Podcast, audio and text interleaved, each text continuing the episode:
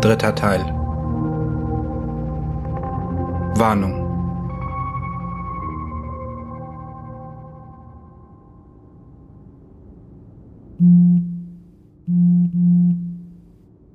Als Georg Madorn kaum noch damit gerechnet hatte, jemals wieder von Ludikorp zu hören, vibrierte eines Abends sein Slate. Zu seinem größten Erstaunen erschien das prachtvolle Konterfei von Mascha Fouquet.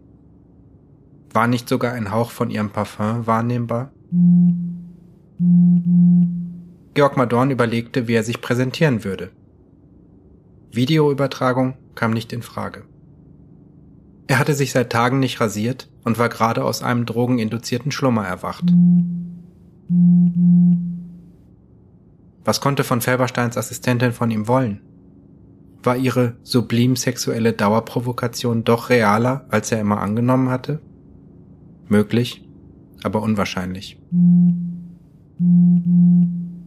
Er entschied sich für ein herrisch genervtes Madorn, das hoffentlich vermitteln würde, dass man ihn gerade bei etwas Wichtigem störte. Herr Madorn, Herrgott, haben Sie getrunken um diese Uhrzeit? Es war von Felbersteins schnarrende Altherrenstimme höchstpersönlich. Georg Madorn war mit einem Schlag hellwach. Herr von Felberstein, es freut mich von Ihnen zu hören. Entschuldigen Sie bitte meinen leicht derangierten Zustand. Ich habe bis spät in die Nacht gearbeitet. Von Felberstein stieß einen subvokalen Laut aus, der sich gleichermaßen als Kenntnisnahme und Zurechtweisung verstehen ließ. Deutlich verriet er aber Ungeduld. Er, Helmut von Felberstein, würde jetzt sprechen. Freut mich zu hören, dass Sie wieder auf den Beinen sind, Herr Madorn. Sie wissen, dass mir keine andere Wahl blieb, als Sie aus dem Spiel zu nehmen. Wir können uns derzeit keine juristischen Auseinandersetzungen mit dem Militär leisten. Natürlich nicht. Ihr Einsatz für die Firma wird nicht vergessen werden. Dafür werde ich höchstpersönlich sorgen. Momentan kann ich aber nicht viel für Sie tun. Die Situation ist äußerst unübersichtlich und meine Anwälte haben mir geraten, eine Weile aus der Öffentlichkeit zu verschwinden. Zumindest bis sich die Optionen für Ludicorp realistisch bewerten lassen. Lassen Sie mich wissen, wenn ich dabei irgendwie helfen kann. Einen Moment sagte von Felberstein nichts. Georg Madorn meinte, im Hintergrund fröhliche Stimmen und Gläserklirren zu hören. Herr Madorn, ich rufe eigentlich aus privaten Gründen an. Mir ist da etwas zu Ohren gekommen, das Ihre Familie betrifft. Wen konnte von Felberstein meinen? Seine Ex-Frau war im Krankenhaus und Nila kümmerte sich um sie. Blieb nur Paul übrig. Sie meinen sicherlich meinen Sohn. Ich weiß momentan nicht, wo er ist. Von Felberstein schnaubte. Sparen Sie mir den Scheiß. Ihr Sohn Paul ist auf Ihre Anweisung hin in die FRB gereist und dann von der Bildfläche verschwunden. Ich mische mich normalerweise nicht in die familiären Angelegenheiten meiner Mitarbeiter, aber in diesem Fall. Herr Madorn, man hat es auf Ihren Jungen abgesehen. Madorn, der gerade bei einer plumpen Lüge erwischt worden war, riss sich zusammen. Wer hat es auf meinen Jungen abgesehen? Ich kann Ihnen Details nennen, selbst wenn ich sie wüsste. Ich habe aus sicherer Quelle erfahren, dass Ihr Sohn zurück auf dem Weg in die Hintersohn ist. Dies dürfte in seiner Situation schwierig genug sein, aber zusätzlich ist ein Kopfgeld auf ihn ausgesetzt. In diesem Moment dürften sich alle Freischärler in und um Berlin darauf vorbereiten, ihren Sohn am Zutritt zu hindern. Tot oder lebendig. Von Felberstein machte eine Pause, die ein gewisses Maß an Taktgefühl verriet. Ein Kopfgeld? Warum? Wer? Das ist unklar. Das Kopfgeld wurde von einer zonenübergreifend operierenden Agentur ausgelobt, die ihre Kunden anonym hält. Georg Madorn krächzte.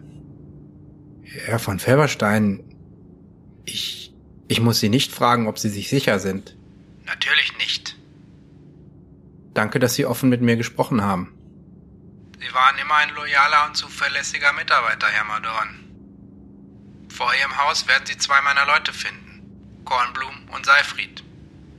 Sie können über sie verfügen, bis die Krise ausgestanden ist. Im Hintergrund war jetzt eine weibliche Stimme und deutliches Gelächter zu hören.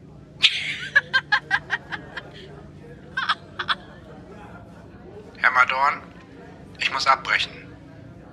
In ein paar Monaten wird sich einer meiner Assistenten mit Ihnen in Verbindung setzen. Alles Gute für Sie und Ihren Jungen. Auf Wiederhören.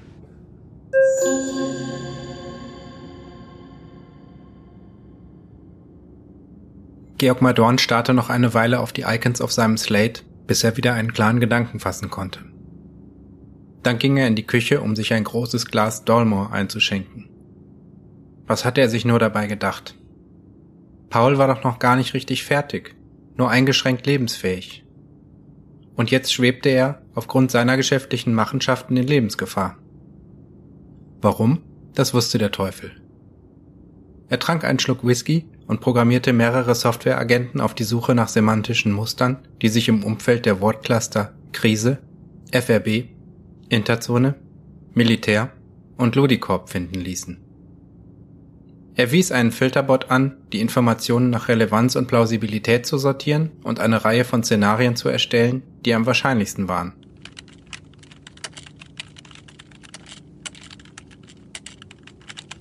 Während der Arbeit stellte er fest, dass die Programmierung und das Feedback der Softwareagenten deutlich länger dauerte als gewohnt.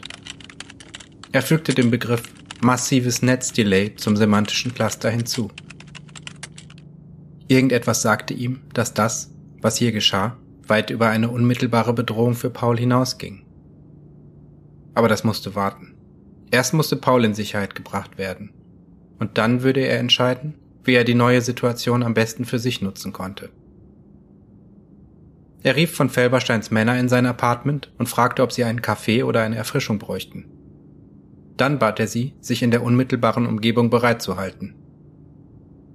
Die beiden Männer ließen sich grob in Muscle und Brain einordnen. Seifried schien das Brain zu sein. Er gab ihm eine Speicherkarte mit verschlüsselten Kommunikationscodes. Dann schob er den apathischen Kornblum zurück durch die Tür und folgte ihm. Das Slate piepste. Es war eine erste Einschätzung der Situation erstellt worden. Netzwerkkommunikation in der Interzone insuffizient. Notfallsysteme mit geringer Bandbreite online. Zonenübergreifende Kommunikationsstruktur bis auf weiteres offline. Data Center Chief Engineer Moxie Marlin Spike is declaring the new age of the singularity. Wachkommando der Anlage Liebenberger Bruch kurz vor der Meuterei. Major Perdelwitz nutzt Machtvakuum. Netpolitics.org is accusing Interzone Berlin of ethnic cleansing in cyberspace. Pastor Etzenkirchen spricht in Verlautbarung von der Ankunft des analogen Erlösers. Der Netzgossip strömte trotz der gedrosselten Datenrate im Sekundentakt auf sein Slate. Es dauerte nicht lange, bis ein Szenario in Madorns Bewusstsein Gestalt annahm. Er rief von Felbersteins Männer zurück in die Wohnung und fragte Seifried, ob er zwei Fahrzeuge und einen sicheren Unterschlupf in der FRB organisieren könne. Seifried nickte und begann auf seinem Slate herumzutippen. Eine Stunde später waren Georg Madorn und seine beiden Leibwächter auf der Straße in Richtung FRB.